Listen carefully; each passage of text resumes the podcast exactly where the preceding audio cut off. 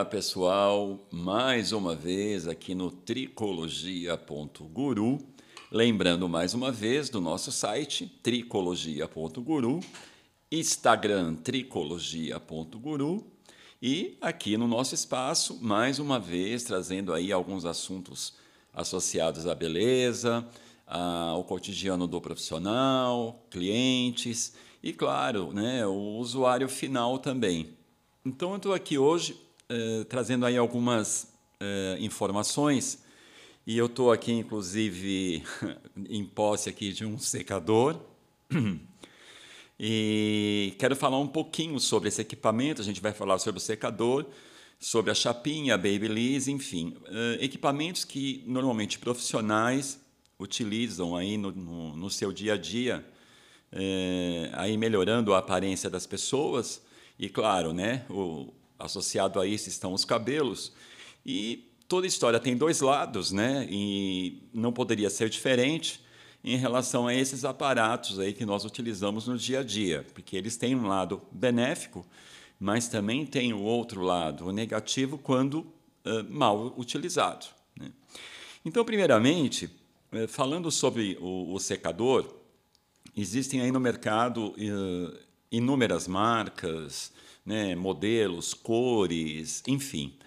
E normalmente, né, na compra, principalmente o consumidor final, ele acaba uh, se seduzindo muito pela potência né, do, do, do secador, além do design, claro, né, que também é, é importante, é bacana você estar tá lá uh, na sua casa, de repente chega uma amiga, você está com um secador top lá, secando o seu cabelo, enfim, né? Já começa aí do ritual, né? Uh, já bem sofisticado aí pelo design, né?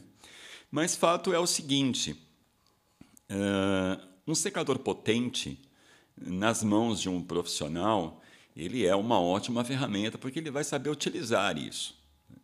Agora, na mão, por exemplo, do consumidor final, a gente tem aí um problema, né? porque assim, quando você em casa está secando os seus cabelos, você não tem a noção exata né, do que esse, essa ventilação né, térmica ela vai uh, pro, uh, proporcionar né, aos seus cabelos além de secá-los. Né? Porque assim, um secador potente, uh, fatalmente, ele vai aquecer demais a fibra e daí vem os problemas. Então, assim, eh, vamos pensar um pouquinho eh, de quando você lava os seus cabelos em casa e como que é esse ritual. Né? Você normalmente tem por hábito, terminou de lavar os cabelos, você já desembaraça-os? Ou você já liga o seu secador e já começa a secagem? Como é que você faz isso? Então, eu vou uh, aqui eu dar uma sugestão para vocês de como vocês podem uh, fazer desse ritual algo benéfico né, para a sua aparência, né, para a saúde dos seus cabelos e, de contrapartida, né, eh, não ter demais problemas aí, até de queimar o couro cabeludo, de ressecar demais o couro cabeludo. Então, inicialmente, fica já uma dica, né? Desembaraçar o cabelo totalmente molhado ensopado não é a melhor coisa. O ideal é que você lave os seus cabelos, utilize os produtos que você está habituada né, e, posteriormente, quando ele estiver naquele meio termo, né, nem extremamente molhado e nem extremamente seco, é o momento de você utilizar um pente de cerdas largas, onde você vai começar a fazer toda a parte de desembaraçar os seus cabelos. Terminando toda essa parte de eliminar nós, de deixar os seus cabelos soltinhos, separados, então aí você começa a utilizar o secador com escova. Lembrando que né, você não vai encostar nunca uh, o bico do secador na escova junto com os cabelos, porque aí você vai estar desidratando a fibra e, posteriormente, né, ressecando-a, desidratando-a, enfim. Então, o ideal é que você mantenha uma distância e que faça isso com carinho, não se esqueça. O excesso de força no hábito de escovar o cabelo com o secador vai fazer com que você quebre né, inúmeras hastes. E isso, no decorrer da semana, se você faz tipo três vezes por semana ou mais, fatalmente, né, no médio prazo, você terá uma redução assim absurda de fios, tá? Muito bem. Você secou os seus cabelos com o secador, conforme eu recomendei, com todo cuidado, com todo carinho, porque afinal de contas ele é parte integrante né, da, da, da, sua beleza, né, é o, a, a moldura do rosto. Uh, o que, que eu faço? Entra a chapinha. Né? Esse é o o problema número dois, né? porque assim a chapinha, quando ela ou a piastra, quando ela foi criada, ela foi direcionada para o público profissional e fatalmente caiu aí né, na, nas graças aí do consumidor final e que começou a utilizar esse aparato em casa. Porém, nós temos hoje no mercado chapinhas que passam de 200 graus. Então vocês devem ter visto já aí no, nos YouTubes da vida, Instagram, a famosa imagem né, da, da garota que está lá com, chapeando seus cabelos no espelho e de repente quando ela olha um pedaço do cabelo dela ficou na chapinha. Então isso é muito fácil de acontecer. Então assim, o que nós temos eh, que deixar claro, né? Ele, a chapinha é um aparato de uso profissional. Se eu vou utilizar esse aparato em casa, eu tenho que ter um cuidado redobrado. E como seria esse cuidado redobrado? Primeiro, eu tenho que, no processo da secagem com a escova, eu já tenho que deixar esse cabelo mais liso possível para que eu utilize muito menos a chapinha. Por quê? Secador ele tem ar e temperatura a chapinha tem apenas a temperatura e muitas vezes muito mais alta que a do secador. Consequentemente, você tem uma probabilidade de dano para essa fibra muito maior. Fora que a chapinha uh, acima de 200 graus, uh, ela tem aí um poder absurdo de mudar a estrutura da fibra. Né? Ou seja, quando você tem um cabelo que é normalmente ondulado e você começa a utilizar a chapinha semanalmente, vai ocorrer uma mudança na estrutura da fibra capilar.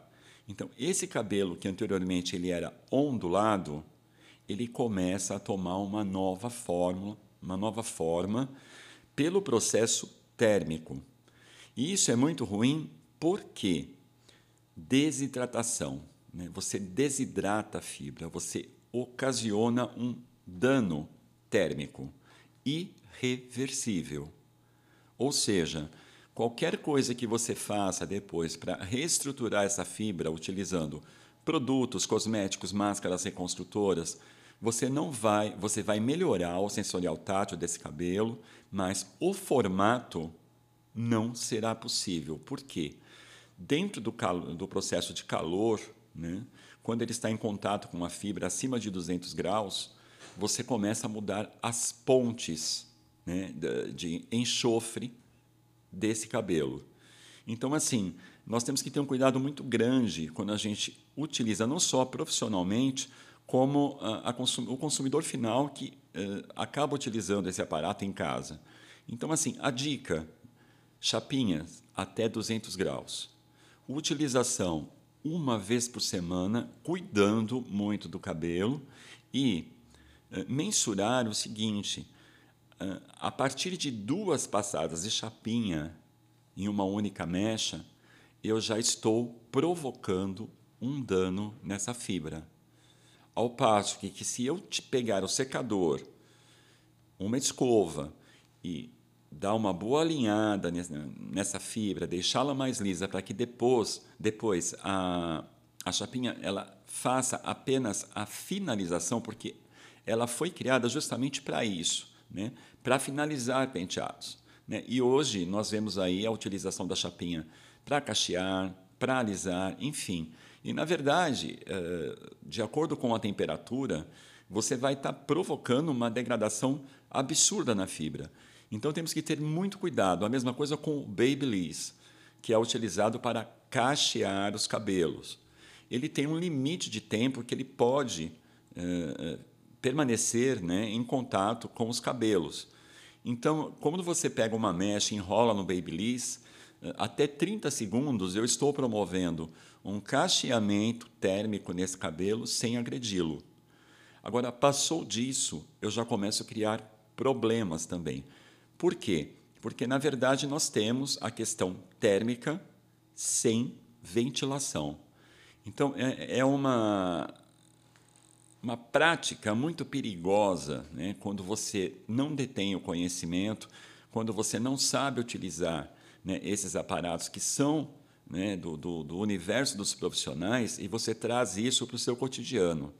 Então, pense bem: né, será que às vezes não é melhor né, eu procurar um profissional e fazer esse trabalho com segurança? Ou então eu buscar a orientação de um profissional para que eu utilize esse aparato em casa, porque eu tenho problemas com o tempo, eu trabalho muito, enfim. E aí, aquele momento de manhã, antes de ir para o trabalho, que eu lavo o cabelo seco e aí vou utilizar aí uma chapinha, um babyliss ou um secador, enfim. Mas busquem sempre a orientação do profissional. Ele vai saber exatamente o tempo que você pode utilizar, não só o secador, como a chapinha ou babyliss, de uma forma segura, onde você vai estar sempre né, com seus cabelos em dia, né, eh, notavelmente bonitos e arrumados e, acima de tudo, com saúde. E falando em saúde, eu vou trazer agora um contexto para os profissionais, para os cabeleireiros que utilizam muito um desses aparatos que eu mencionei, que é o secador. Então nós temos secadores aí das mais diversas marcas, né? E todos eles assim secando muito, né? muito potentes e emitindo muito ruído. E aí, pessoal, nós temos aí uma grande questão, né? Porque assim, uma coisa é quando eu utilizo um secador barulhento, uh, e que normalmente todos são, né? Porque assim, para eles terem potência, eles têm que ter um motor realmente condizente. Uh, uma coisa é quando eu utilizo em casa, né? duas, três vezes por semana, mas o profissional cabeleireiro, ele normalmente ele utiliza né, o secador inúmeras vezes ao dia. Né? E esse ruído, o tempo inteiro, né, eu, como profissional da área, uh, percebo que é até dificultoso para a gente ter um diálogo com o cliente no momento que o secador está ligado, porque ele rouba a cena, não é? Muito bem. Uh, tenho aqui o meu secador, está aqui na minha mão. Eu vou ligar para vocês. Escutem só o ruído desse secador, ok? Eu estou falando aqui de um Parlux, tá? Que é um secador italiano que todos vocês conhecem, mas ouçam.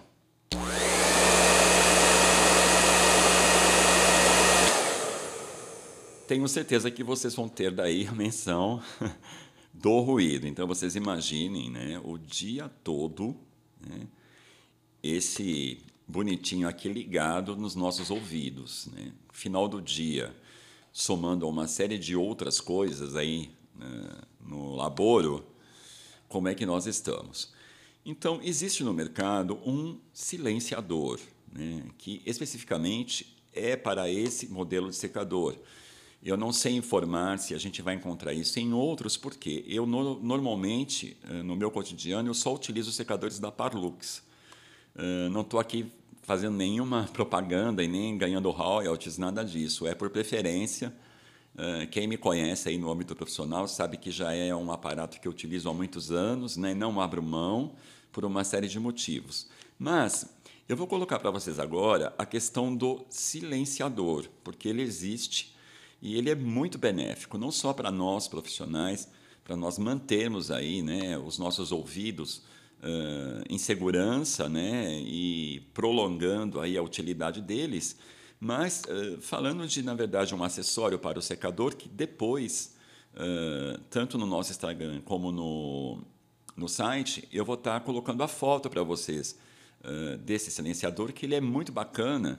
E vou colocar aqui um antes e depois para vocês sentir, sentirem a diferença e verem como é que isso funciona e como ele uh, nos ajuda muito no nosso dia a dia, aí, uh, mantendo aí todas as nossas funções auditivas em perfeito estado e por muitos anos. Então, olha lá, sem o silenciador, escutem. Agora com o silenciador.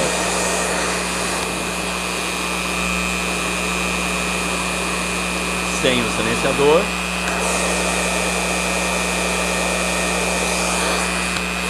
Com o silenciador. Então, assim, pessoal, parece uma bobagem, né? Mas com o silenciador eu consigo dialogar com o meu cliente. Eu termino os dias assim sempre muito bem, mesmo utilizando o secador o tempo inteiro, né? E fora que eu estou cuidando de toda a parte auditiva, né? Porque assim, se você somar os, os decibéis, só para vocês terem uma informação, eu tive uma visita há muito tempo atrás uh, no meu estabelecimento de uma perita e ela justamente mediu os decibéis né, do, do, do, meu secador com o silenciador e sem ele. Né? E fato é que sem o silenciador eu estaria reprovado, entendeu? Ou seja, em uma situação, por exemplo, onde você pode ser acionado por um, algum órgão né, aí, que cuide da parte de, de uh, fiscalização, essas coisas todas, você pode ter problemas. Então, é uma, uma prática que eu acredito ser de, de bom tom, né? tanto para o profissional como para o estabelecimento, estarem aí né, conscientizando aí seus colaboradores né, e o próprio local que forneça o equipamento para o profissional trabalhar, que ele se garanta disso também. Né? É uma forma saudável em todos os âmbitos. E, de contrapartida, né, temos aí a questão de, de ter né, até um contato com o cliente muito mais agradável, com menos ruído, né, não incomodando não só o cliente que está na sua cadeira, mas os demais que estão aí à sua volta. Então é isso, pessoal. Né? Espero que vocês tenham gostado aí das dicas de hoje. Uh, temos aí muitas coisas ainda para falar no nosso espaço aí, que na verdade uh, tem muita novidade, tem muita, muita coisa mesmo, tá, gente? Muito profissional aí da área que se destaca, que ainda virá aqui para bater um papo com a gente, esclarecendo aí uma série de coisas, não só do mundo da beleza, mas também da tricologia e aquilo que eu falo, né? Cabelo, ele não é só o produto que eu utilizo, mas é também o alimento que eu que eu normalmente faço uso todos os dias, é a forma que eu durmo, enfim, é a forma que eu vivo, né? E vida é saúde e cabelo também está associado a isso, ok? Tricologia.guru, esse é o nosso site, tricologia.guru é o nosso Instagram, tricologia.guru é o nosso espaço que aqui tanto conversamos hoje e que teremos muitos outros. Pessoal, obrigado e até a próxima!